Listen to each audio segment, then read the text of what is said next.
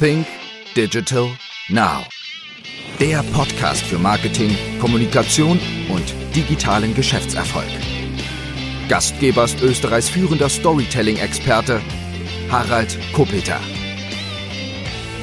Hallo und herzlich willkommen zu einer neuen Ausgabe von Think Digital Now. Mein heutiger Gast ist Oliver Schmerold und für alle, die Oliver Schmerold nicht kennen, darf ich ihn einmal ein bisschen näher vorstellen, denn er ist Direktor eines Unternehmens, das mit Sicherheit jeder von uns kennt, wenn er nur ein bisschen unterwegs ist. Er ist äh, der Direktor vom ÖMTC und wir sehen immer wieder auf den Straßen ähm, die gelben Autos. Aber was sich hinter diesen Unternehmen verbirgt und wie digital das Ganze ist, das erfahren wir heute im Podcast. Oliver Schmerold studierte Industrielle Elektronik und Regeltechnik an der TU Wien übernahm 1996 die Referatsleitung im Büro für internationale Forschungs- und Technologiekooperationen. 1999 startete er seine Karriere in der Privatwirtschaft beim Telekommunikationsunternehmen Alcatel, wo er zuletzt in Paris als Vice President Vertical Marketing Markets Service tätig war, so dass ich das richtig ausspreche.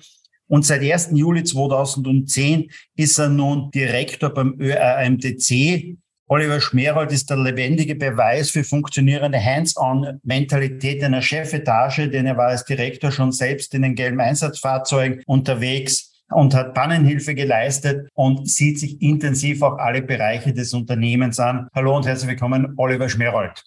Ja, danke für die Einladung. Oliver, wenn wir ähm, über die digitale Welt sprechen, dann müssen wir ich denke mal vorweg einfach auch über das Thema Mobilität sprechen und was sich dann alles im Bereich dieser Mobilität tut. Da sehen wir immer ganz vieles jetzt einmal. Wir sehen zumindest jetzt einmal immer mehr und mehr Elektrofahrzeuge auf den Straßen. Allerdings, wenn man so vor fünf Jahren irgendwo in Vorträgen gesessen ist, betreffend Zukunft, dann wurde uns vor fünf Jahren weiß gemacht, in fünf Jahren werden wir autonom fahren schon. Von dem sind wir ja im Grunde genommen, ich denke mal, sehr, sehr weit entfernt, oder? Dieses autonomes Fahren jetzt irgendwie in Österreich gibt, dass es keinen Fahrer gibt, ich mich einfach reinsetze auf einer App, mir quasi mein Taxi bestelle, es fährt vor, ich steige ein, da sitzt niemand drinnen und bringt mich irgendwo hin. Wie weit sind wir denn generell jetzt einmal, oder wie, wie ist eure Sicht denn, wieso sind wir nicht dort, was vor fünf Jahren vielleicht prophezeit wurde? Ja, danke für diese erste wichtige Einstiegsfrage. Das ist eine, die uns natürlich oft gestellt wird. Äh, grundsätzlich die die äh, Digitalisierung oder sagen wir die Möglichkeiten, die es mit diesen äh, enorm größer und schneller werdenden Rechnerleistungen gibt, bis hin zur künstlichen Intelligenz, äh, bietet natürlich in der Mobilität äh, ganz, ganz neue Möglichkeiten. Das autonome Fahren, wie du es nennst, oder mir gefällt der Ausdruck äh, hochautomatisiertes Fahren äh, eigentlich besser, ist davon natürlich ein, einer der Aspekte, wo, wo sehr viel passiert. Äh, wo, wo stehen wir oder wo sehen wir das Ganze? Wir haben unlängst erst wieder die Pressemeldung gesehen, dass jetzt die die ersten äh, ohne Fahrer, also wirklich äh, total automatisierten Fahrzeuge in, äh, in Ländern zugelassen werden. Äh, wir hören aber auch, dass es äh, schwere Unfälle mit solchen Fahrzeugen gibt. Das zeigt uns einfach, dass wir hier wirklich mit einem höchst äh, kritischen und sensiblen Bereich zu tun haben, äh, der ähnlich wie die Luftfahrt natürlich speziellen Anforderungen unterliegen muss. Nichtsdestotrotz äh, bin ich überzeugt, dass wir in den nächsten jetzt nicht vielleicht noch einmal das äh, fünf Jahre äh, äh, Horizont zu nennen, aber, aber doch in absehbarer Zeit, also sprich noch in unserer Generation, äh, äh, Anwendungen sehen werden, wo Fahrzeuge automatisiert in definierten oder ja in definierten Umgebungen unterwegs sind. Was meine ich mit definierten Umgebungen? Ich meine natürlich in erster Linie äh, Autobahnen. Warum? Weil es dort äh, keinen Gegenverkehr gibt, eine klar abgegrenzte Richtungsfahrbahn. Es gibt äh, keinen Querverkehr äh, und es gibt äh, definierte Auf- und Abfahrtspunkte. Und die Strecken dazwischen können natürlich Fahrzeuge heute schon technisch rechtlich in gewissen Pilotbereichen ebenfalls, einer davon ist in der Steiermark, äh, äh, automatisiert zurücklegen. Dass diese Fahrzeuge wirklich keinen Fahrer mehr an Bord haben, also wirklich dieser letzte Schritt, es gibt ja diese fünf Stufen der Automatisierung, der letzte Schritt wäre dann die Stufe fünf, wo wirklich nicht einmal mehr ein, ein Fahr- oder Lenkeingriff möglich ist und sprich damit auch wirklich äh, kein, keine lenkberechtigte Person mehr im Fahrzeug ist. Äh, diesen Schritt äh, sehe ich persönlich äh, äußerst unwahrscheinlich, wenn es um die Autobahnen geht. Äh, es gibt aber, und das ist jetzt sozusagen die, das andere Ende des, des Spektrums. Es gibt natürlich auch definierte Bereiche in, in Campus-Bereichen, wo äh, eben kein anderer motorisierter Verkehr unterwegs ist und wo solche dann wirklich vollständig äh, automatisiert äh, sich bewegende Fahrzeuge natürlich auf dem Campus äh, unterwegs sein können. Also das sind im Prinzip die beiden Anwendungsbereiche, wo wir äh, hohe Automatisierung erwarten in klar definierten äh, Hochgeschwindigkeit Autobahnbereich oder Hochleistungsbereich und im anderen, am, am anderen Ende des Spektrums im, im in abgegrenzten Campus-Umgebungen, äh, alles andere, wo, wo man immer wieder diese netten äh, äh, Animationen sieht, wo die Fahrzeuge sich im normalen äh, städtischen Verkehrsgeschehen mitbewegen, das äh, sehe ich für nicht realistisch, weil hier ganz einfach die Interaktion zwischen den unterschiedlichen Verkehrsteilnehmern eine so hohe Bedeutung hat, dass sie wohl äh, mit einem rein äh, äh mit, mit Computersteuerung äh, bewegenden Fahrzeug nicht möglich sein wird. Siehst du das jetzt eher so in einem privaten Bereich jetzt oder wird, wenn ich das so vereinfacht sagen will, auf den Autopilot zu drücken, auf der Autobahn jetzt einmal, wird es eher vielleicht im Transportgewerbe denn so sein, weil es da vielleicht auch ja gewisse Rahmenbedingungen gibt. Lenker von LKWs müssen ja Ruhezeiten einhalten und das alles. Ähm, und es gibt natürlich auch dort, speziell in diesem Bereich, auch im Transportgewerbe, auch einen sehr großen Mitarbeitermangel. Also ähm, wird es wird es eher dort zu sehen sein oder wird es vielleicht eher wirklich im privaten Auto sein? Äh, es ist wie immer mit der Technik. Wenn sie einmal äh, verfügbar und ausgereift ist, dann wird sie sich ihren Weg in, in, alle Anwendungsbereiche äh, suchen und finden. Also ich gehe davon aus, dass wir es sehr wohl im, im gewerblichen, kommerziellen Bereich sehen werden. Da gibt es auch nach wie vor das Konzept des Platoonings, also dass sich mehr oder weniger LKWs digital aneinander koppeln und, und einer vorne steuert und der andere de facto wie, wie auf einer Schiene, aber in dem Fall eben auf der Straße hinterher gezogen werden. Äh, das ist natürlich auch eine Form des automatisierten Fahrens. Äh, ich gehe aber schon davon aus, dass es diese äh, sehr hochautomatisierten Assistenzsysteme, wenn ich es einmal so nennen darf, natürlich auch im, im BKW-Bereich geben wird. Und teilweise im, im Premium-Segment sehen wir es ja heute schon. Wenn wir beim Thema Mobilität bleiben, da kommen ja mitunter auch neue Angebote, auch immer wieder mal zum Thema Carsharing, das vereinfacht wird, wo ich auch nur mehr auf die App raufgehe. Ich sitze hier in Graz, also wir haben ein, oder Graz versucht es mit einem sehr, sehr guten Angebot da draußen zu machen. Welche Angeboten, Angebote kommen ja noch, was äh, zusammenhängt jetzt mit der digitalen Welt? Wie, wie siehst du das? Werden wir Autos schon mehr teilen in Zukunft, so dass vielleicht ähm, ja, wir nicht alle zwei bis drei Autos besitzen, sondern wirklich nur mal, mal ein Auto nicht und vielleicht das zweite Auto äh, mit uns äh, teilen mit anderen.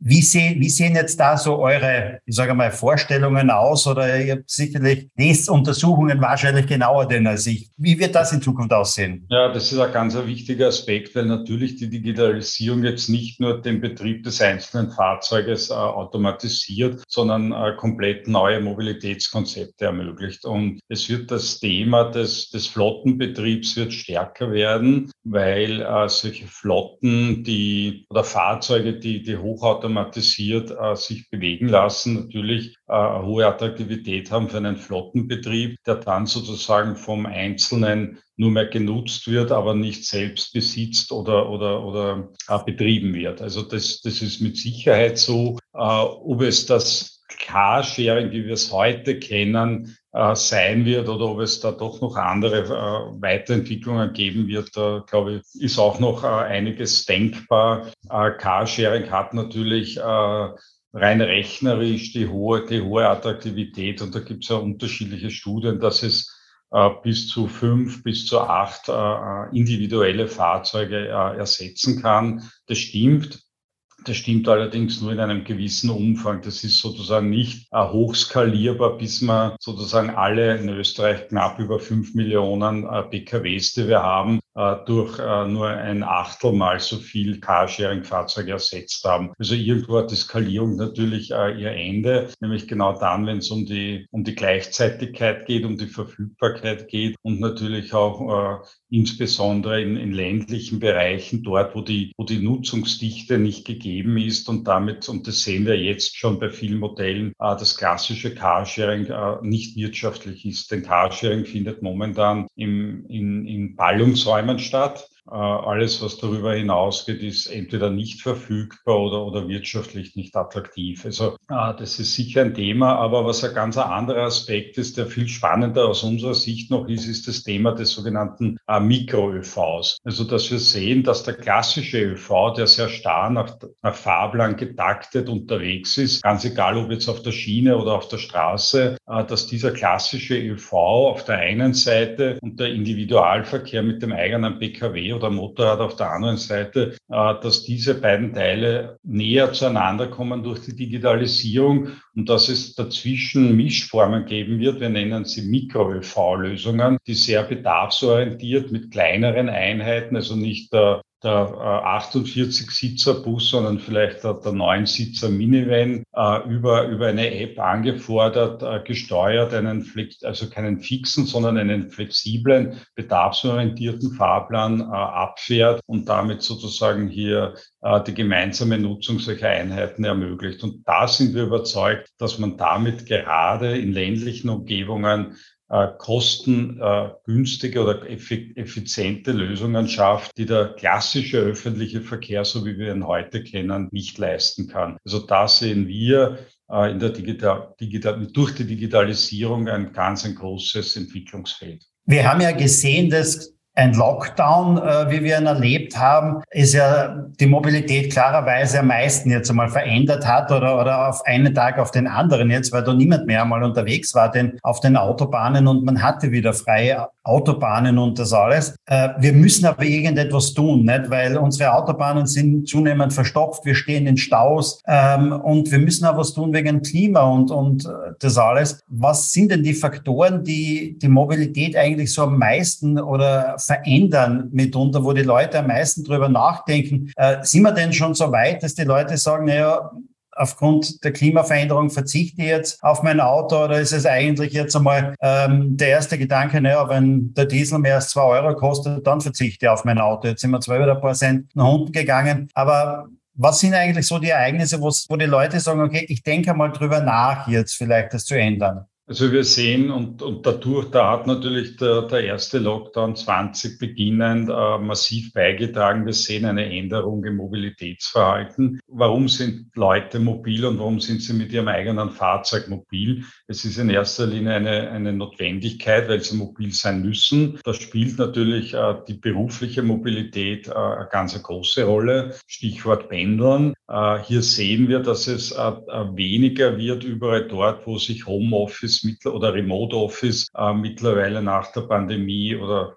auch äh, längerfristig jetzt durchsetzt. Viele Firmen, Unternehmen, auch die öffentliche Hand äh, führt, führt remotes Arbeiten als, als einen regulären Teil der gesamten Tätigkeit ein. Das heißt, wir sehen dadurch natürlich eine Reduktion der Berufsmobilität und die macht den, den Großteil aus. Aber wir dürfen nicht vergessen, wir haben auch Mobilität, die in der Freizeit passiert oder die sehr stark, äh, wir nennen es immer äh, soziale Mobilität ist, also zur Aufrechterhaltung sozialer Kontakte, gesellschaftlicher Kontakte, äh, Nachgehen von Freizeitaktivitäten, aber natürlich auch alles, was zum Beispiel mit dem Bereich Gesundheits Versorgung, Betreuung äh, Angehöriger etc. betrifft. Also Gründe, warum Menschen mobil sind, äh, gibt es vielfältig und man muss ganz einfach wirklich unterscheiden, wo kann man ansetzen. Bei der äh, bei der Berufsmobilität, wie gesagt, mit Sicherheit äh, durch Homeoffice. Äh, in anderen Bereichen wird es natürlich auch ganz stark, aber das ist ein, ein langwieriger Prozess,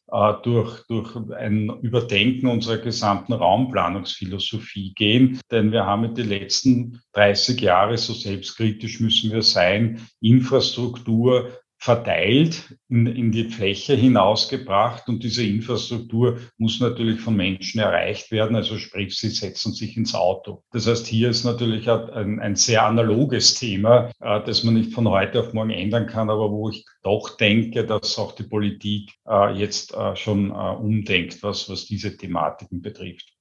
Ja, und, und, und zum anderen natürlich äh, das, der bewusstere, äh, die bewusstere Nutzung des, des Autos. Also wir sehen natürlich einen ansteigenden äh, äh, Nutzung von, von anderen Mobilitätsformen im individuellen Bereich. Wir sehen eine Zunahme des Fahrradverkehrs zum Beispiel. Wir sehen eine Zunahme des äh, Fußverkehrs, Fußgehenverkehrs. Also das sind alles Maßnahmen, die die Menschen ergreifen. Und auch nicht zu vergessen, das Thema des gemeinsamen Nutzens oder des Mitfahrens ist auch eines, was, äh, was sich verstärkt und auch hier wiederum äh, digitale Plattformen ermöglichen, den Zugang zu diesen äh, äh, oder zur gemeinsamen Nutzung dieser, dieser Fahrmöglichkeiten. Also das sind alles, alles Maßnahmen. Ja, und hier spielt natürlich der Wunsch, äh, einen Beitrag zur Reduktion der, der CO2-Emissionen zu leisten, äh, einen, wesentlichen Punkt. Und das ist aus unserer Sicht auch sehr positiv.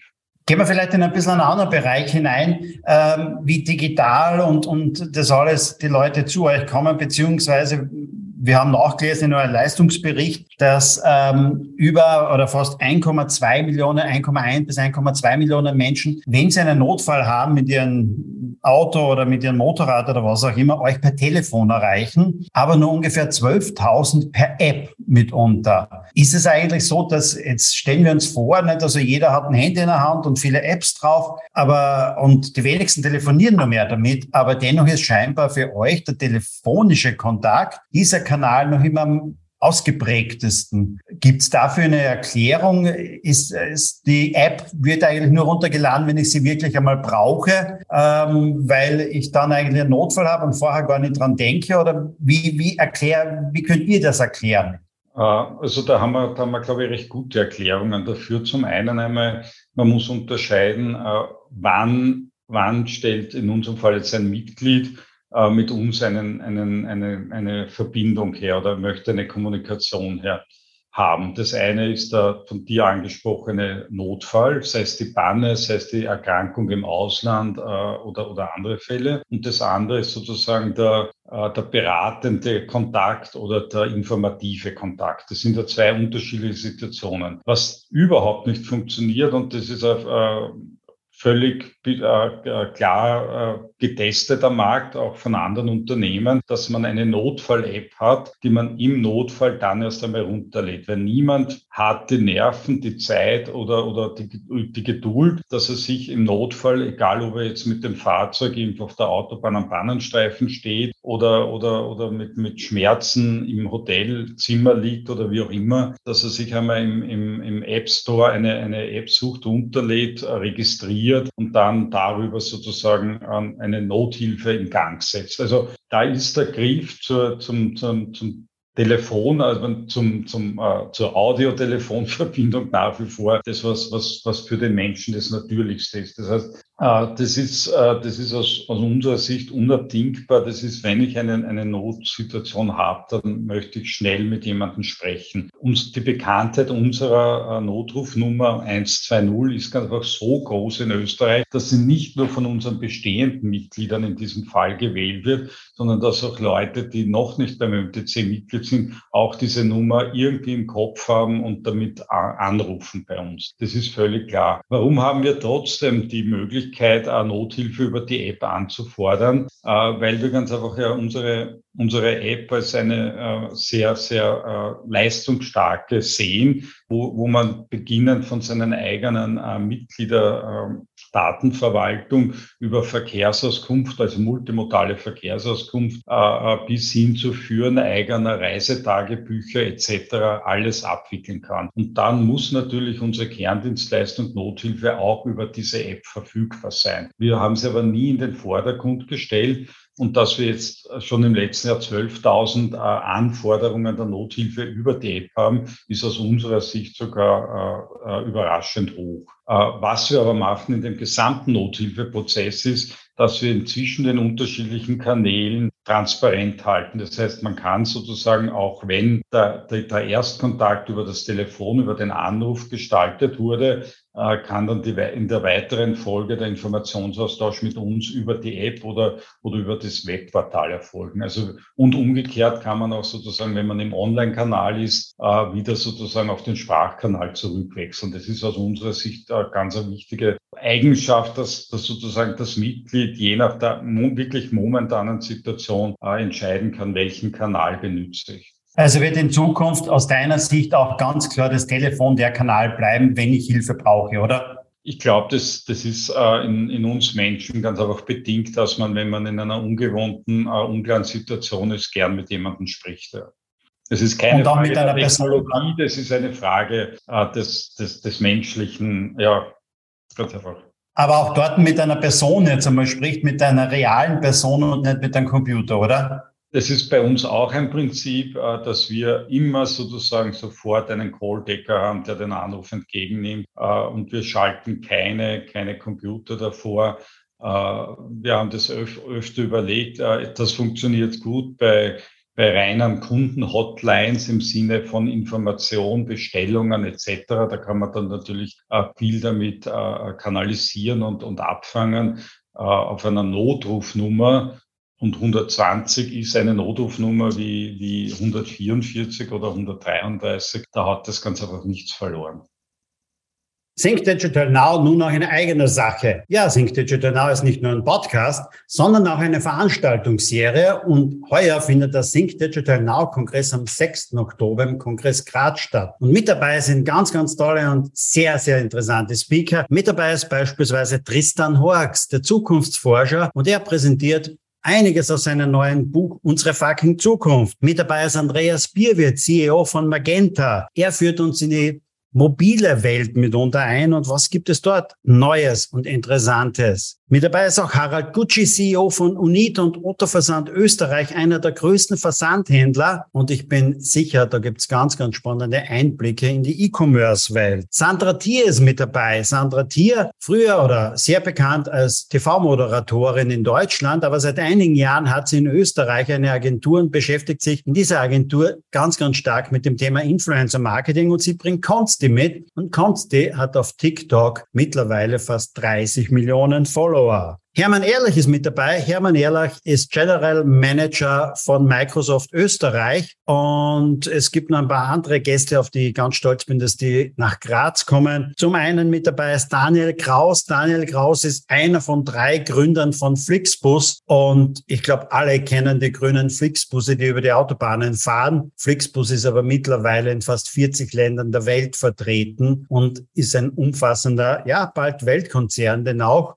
denn sie sind mittlerweile, glaube ich, auf drei oder vier Kontinenten vertreten. Ja, und dann kommt auch noch Christian Solmecke und er ist ja der bekannteste deutsche Rechtsanwalt, denn er hat auf YouTube bald eine Million Abonnenten. Es wird ein spannender Tag. 6. Oktober, Kongress Graz. Ich hoffe, wir sehen uns dort. Bis dann.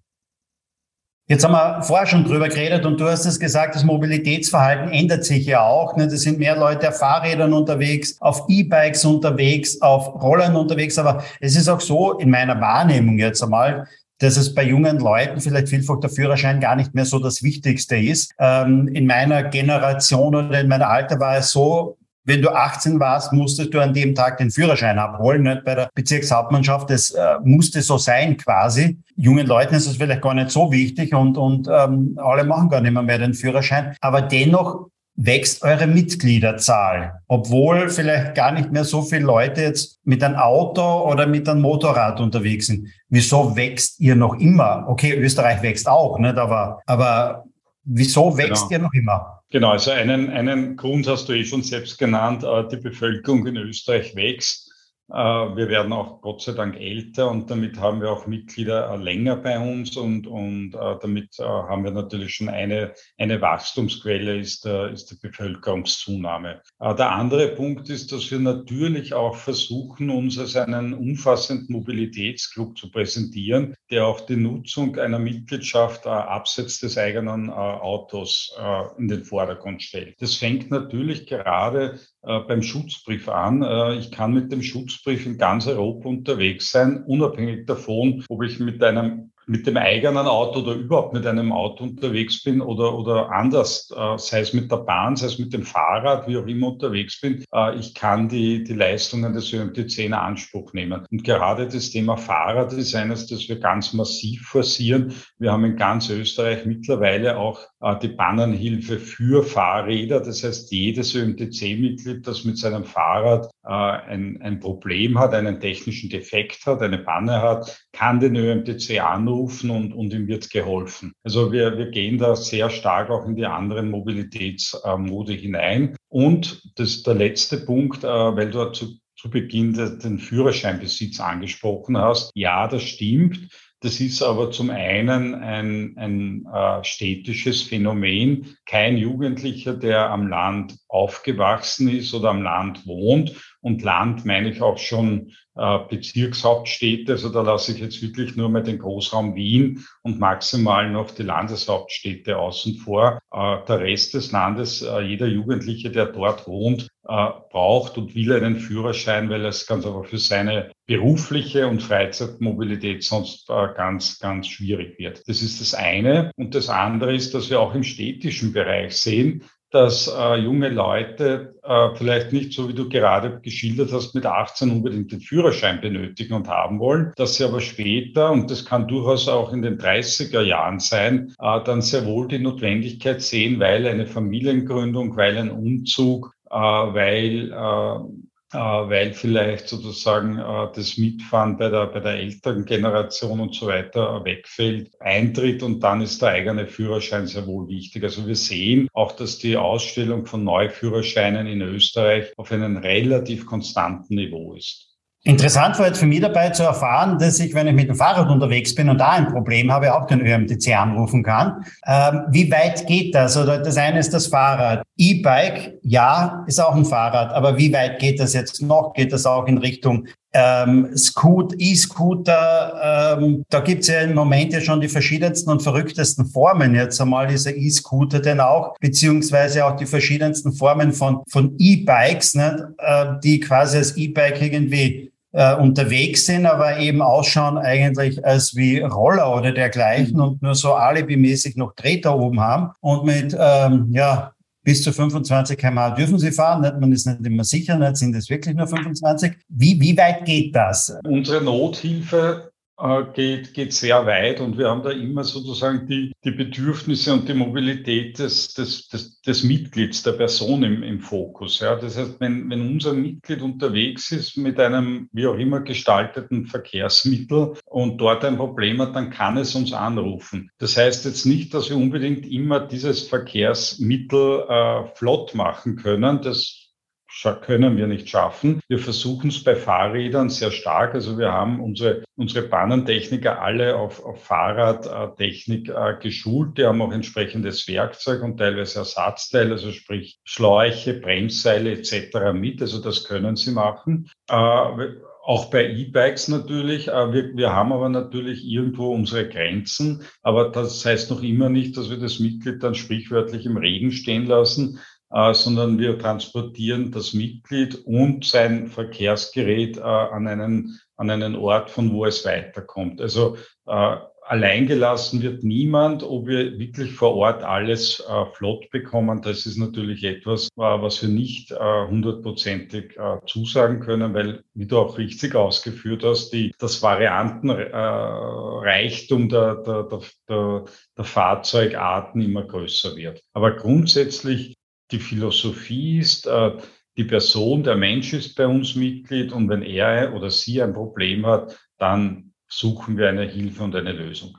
Wie siehst du eigentlich so jetzt einfach einmal dieses steigende Problem eben von diesen E-Scootern, E-Rollern oder so etwas, die einfach vielfach in Fußgängerzonen unterwegs sind? Da dürfen sie in den meisten ja fahren, aber wenn man raustritt vielfach, und das passiert bei mir immer wieder, wenn ich rausgehe aus der Haustür, aus der Bürotüre jetzt, dann sind die auch auf dem Gehsteig unterwegs, was sie eindeutig ja nicht dürfen. Wie, wie siehst du das? Gibt es da Zum einen gibt es ja Gesetze, aber zum anderen vielleicht noch ein bisschen mangelhaft, weil in Fußgängerzonen, ja, ich denke mir immer, es steht irgendwo Schritttempo, aber ich werde von hinten dann immer angeklingelt, angehupt. Also im Grunde genommen dürfte er mir nicht überholen, weil ich gehe ja Schritttempo. Braucht es da noch mehr Regeln oder ist es denn so, dass es den Leuten, ja, in meiner Wahrnehmung ist es so, dass es den Leuten vielfach einfach wurscht ist und äh, dass sie sich ja eben bewusst an die Regeln ja. halten auch.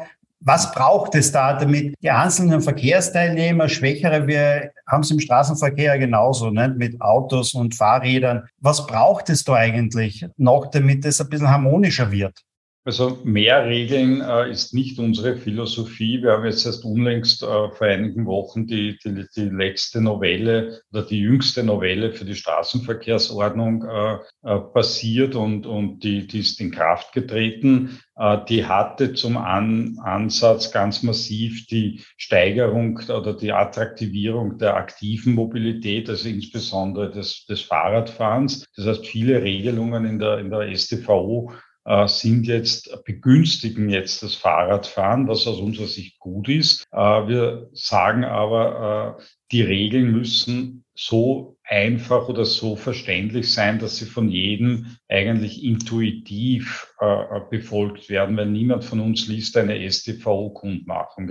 So, so klar, so ehrlich müssen wir uns sein. Und damit bleibt am Ende des Tages eigentlich über, dass wir uns alle selbst an der Nase nehmen müssen und, und rücksichtsvoller miteinander umgehen. Und das kann man in kein Gesetz reinschreiben. Ja, wir müssen ganz einfach, und das ist eine gesellschaftliche Entwicklung, der wir, glaube ich, alle gemeinsam entgegenwirken sollten, indem wir uns selbst äh, rücksichtsvoller verhalten. Und das geht in alle Richtungen. Ja. Und man, man muss ja nur an sich selbst einmal schauen, wie verhalte ich mich, wenn ich in meinem Auto sitze, wie verhalte ich mich, wenn ich auf meinem Fahrrad sitze und wie verhalte ich mich, wenn ich als Fußgänger unterwegs bin. Ist für mich ein Rotlicht äh, in allen drei Fällen äh, gleich äh, bedeutend oder sehe ich das Rotlicht des Fußgängers vielleicht doch etwas anders als als Autofahrer? Und äh, wenn man da etwas ehrlich zu sich ist, kommt man schon drauf, darauf, dass viele dieser von dir angesprochenen Konfliktpunkte durch uns produziert sind, daher auch durch uns zu lösen sind und nicht durch Gesetze zu lösen sind.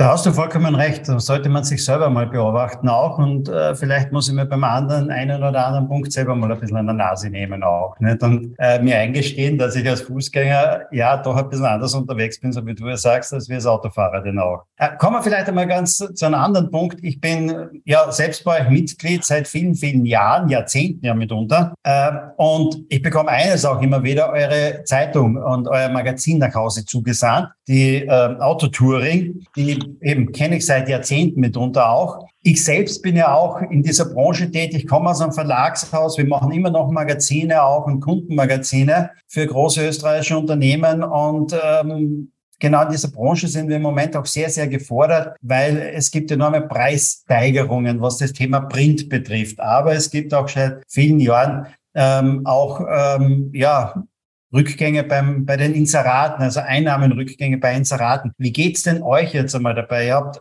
Hunderttausende über oder Millionen Mitglieder und äh, demzufolge riesengroße Auflagen und natürlich enorme Kosten. Wie geht ihr damit um jetzt mit dieser Kommunikation, mit dieser traditionellen Kommunikation mit Autotouring?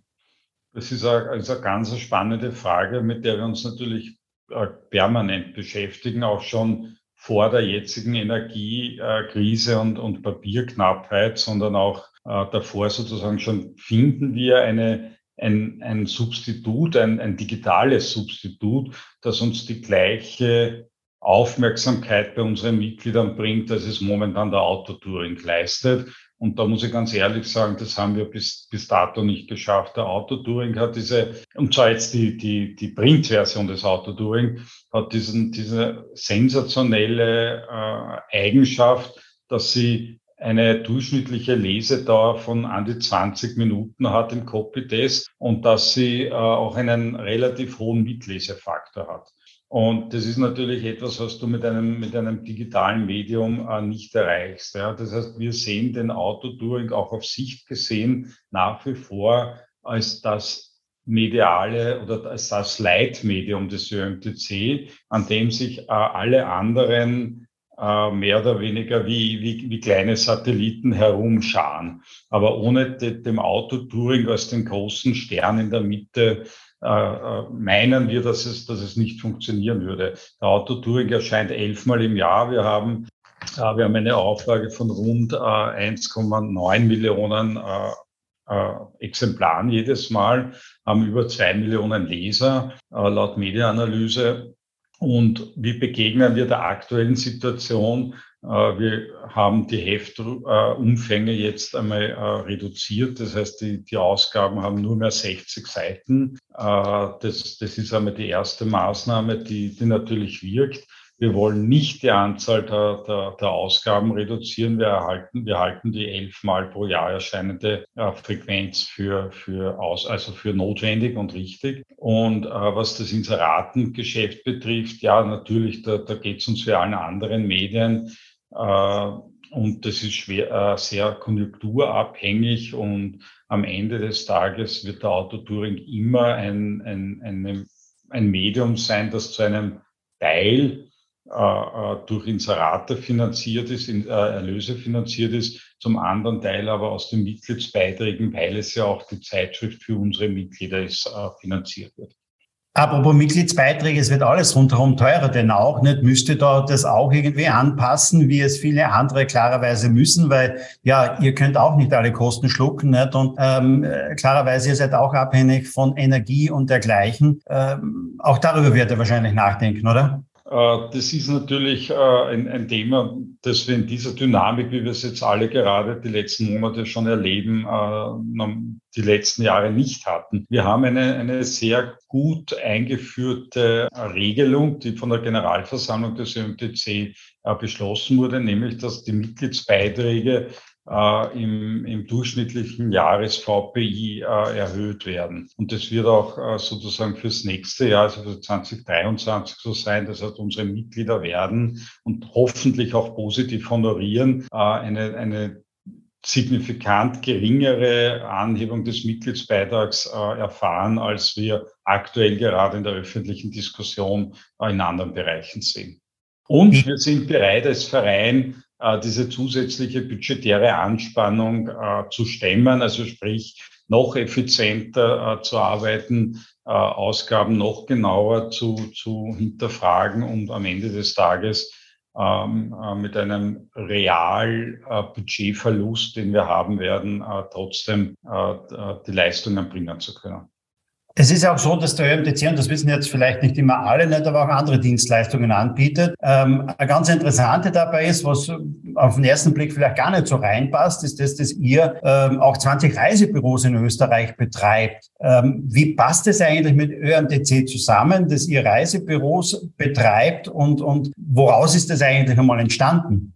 Ja, der ÖMTC ist ja nun mal ein, ein Mobilitätsclub. Das heißt, äh, Reisen, Tourismus ist, war immer schon äh, Teil des ÖMTC. Einer unserer beiden Vorläuferorganisationen war ja der österreichische Touring Club. Also das war ja im Prinzip äh, die Vereinigung, die, die sich mit internationalen Reisen und Tourismus beschäftigt hat. Wir haben ja aus dieser, aus dieser Zeit auch nach wie vor das Thema oder betreiben die internationalen Reisedokumente gemeinsam mit unseren äh, Partnerclubs. Wir haben hier von der äh, UN äh, auch die, die Erlaubnis, den internationalen Führerschein auszustellen, die, die Zolldokumente etc. Also wir haben hier ganz einfach wirklich eine, eine lange Tradition, wenn es um, um internationale äh, Mobilität und um, um Tourismus geht. Und äh, das Reisebüro gibt es auch schon sehr lange bei uns und wir sind hier natürlich äh, gewerblich tätig. Also wir sind hier völlig gleichgestellt mit jedem anderen Reisebüro. Äh,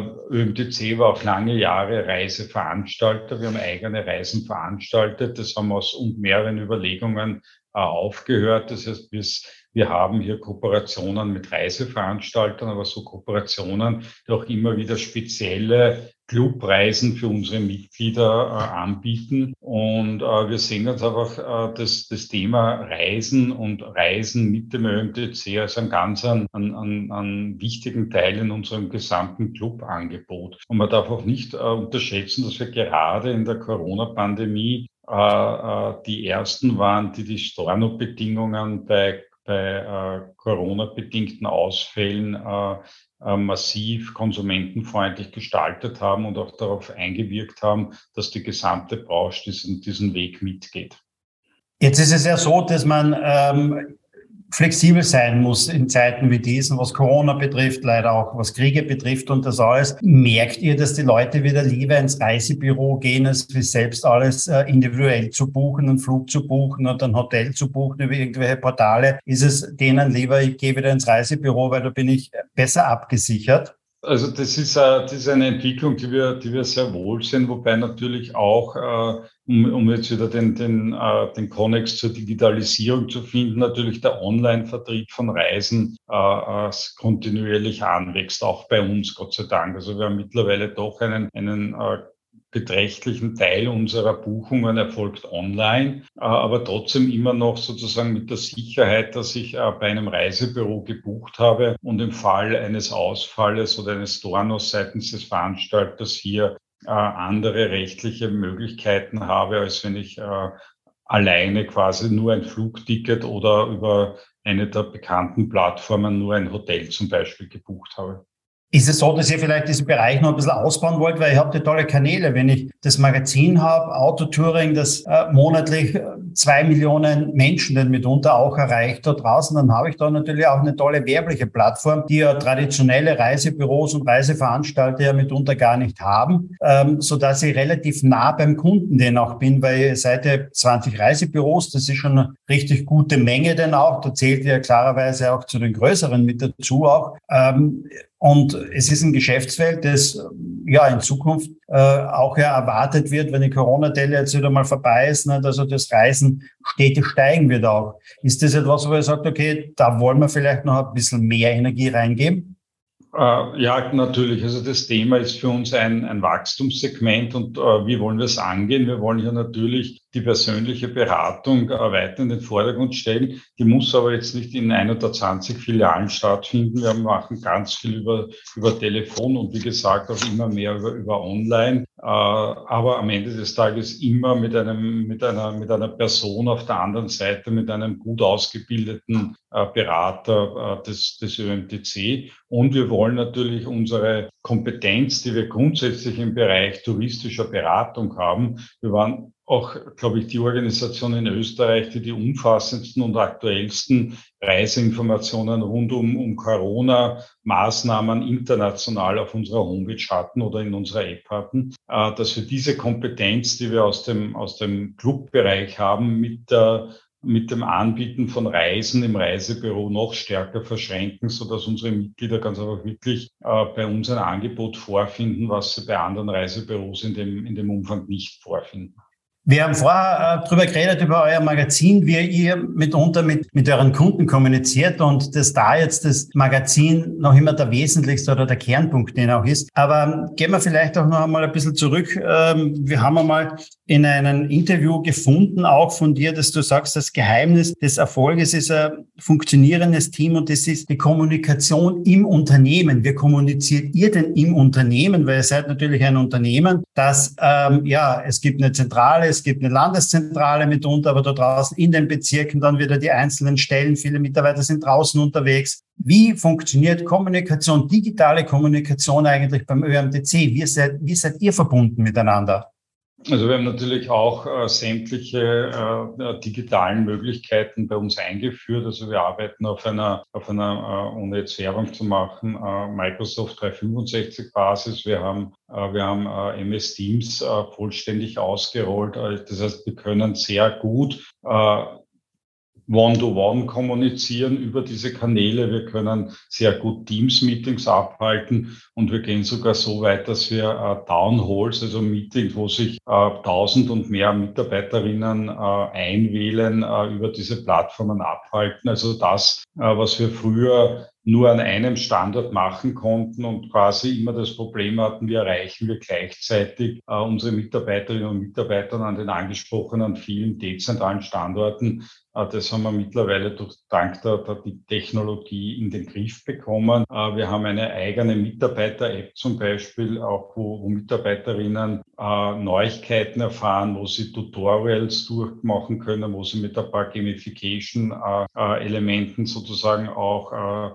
mit Quiz äh, mit Quizzes äh, Punkte erreichen, um sich sozusagen aktuell das Wissen äh, aufrechtzuerhalten. Also wir haben da wirklich, wirklich sehr viel gemacht, versuchen aber trotzdem natürlich den, den persönlichen Kontakt nicht abreißen zu lassen. Also sowohl meine persönliche Präsenz, aber auch die vieler Führungskräfte bei den Mitarbeiterinnen und Mitarbeitern vor Ort ist, ist ganz essentiell. Und ich sage immer, das Digitale kann das Ganze ergänzen, kann quasi das das Grundrauschen äh, äh, abbilden, aber diese, diese wichtige persönliche Begegnung, die es auch äh, ab und zu im Jahr geben muss, die kann es natürlich nicht vollständig ersetzen. Wann hast du persönlich zum letzten Mal die Nummer 120 gebraucht? Ha, das ist eine gute Frage. 120 habe ich äh, schon länger, Gott sei Dank, nicht mehr gebraucht, aber ich habe die Schutzbriefnothilfe gebraucht, also die, die Nummer aus dem Ausland. Äh, weil ich auf der kroatischen Autobahn einen Kühlerschaden hatte. Und das hat dann aber auch wunderbar funktioniert. Ich kann den Schutzbrief persönlich nur empfehlen, äh, denn ich hatte mal einen Unfall in Österreich auch und äh, musste dann ins Krankenhaus. Das war wirklich meiner Familie, der gesamten Familie sehr, sehr gut geholfen worden, muss ich wirklich sagen. Ähm, kann ich nur bestens weiterempfehlen. Auch. Lieber Oliver, herzlichen Dank in den Einblick vom ÖMTC. Da waren spannende Antworten mit dabei und ein paar Sachen waren für mich sogar neu, nicht? weil wenn ich nämlich mit einer Fahrrad unterwegs bin, dass ich sogar da den ÖMTC anrufen kann, falls ich den Hilfe brauche. So wie immer zum Abschluss gibt es vielleicht noch zwei, drei persönliche Fragen zu deiner digitalen Welt. Und äh, die Frage stelle ich eigentlich fast jedem meiner Gäste. Was sind denn so deine Lieblings-Apps am Handy? Und bitte nicht verwechseln mit der meistgenutzten App. Die ist meistens nicht die Lieblings-App oft. Ja, die meistgenutzte App ist, ist, ist äh, die Outlook-App, wo man, wo man sozusagen auf, die, auf den Firmen-Mail-Server kommt. Die, die genau. Ist nicht immer die Lieblings-App. Genau, genau. Nein, äh, ich, ich, ich verwende natürlich sehr gerne die, die News-Apps. Also ich bin, ich habe Abos von mehreren österreichischen äh, Newsportalen und die, äh, die, die habe ich natürlich auch sehr, sehr oft in der, in der Verwendung und auch gerne in der Verwendung. Ansonsten eine Lieblings-App von mir ist natürlich meine Garmin Connect App, wo ich meine, meine sportlichen Tätigkeiten trecke und dann natürlich auch im, im Freundes- und Familienumfeld äh, benchmarken kann. Verstehe. Der ÖMTC ist ja 365 Tage im Jahr, 24 Stunden erreichbar. Aber wann warst du persönlich einmal drei Tage offline? Puh, das ist eine gute Frage. Also den Zeitraum, glaube ich, hat es in meinen mittlerweile zwölf Jahren beim ÖMTC noch nicht gegeben. Lieber Oliver, herzlichen Dank für das Interview. Wie vorher schon erwähnt, danke für die tollen Antworten mit dabei. Vielen Dank, danke für die Möglichkeit. Alles Gute. Danke dir. Das, liebe Hörer, war eine weitere Ausgabe von Sync Digital Now. Wir hören uns demnächst wieder. Sicherlich auch wieder mit einem sehr, sehr spannenden Interviewgast. Bis dann.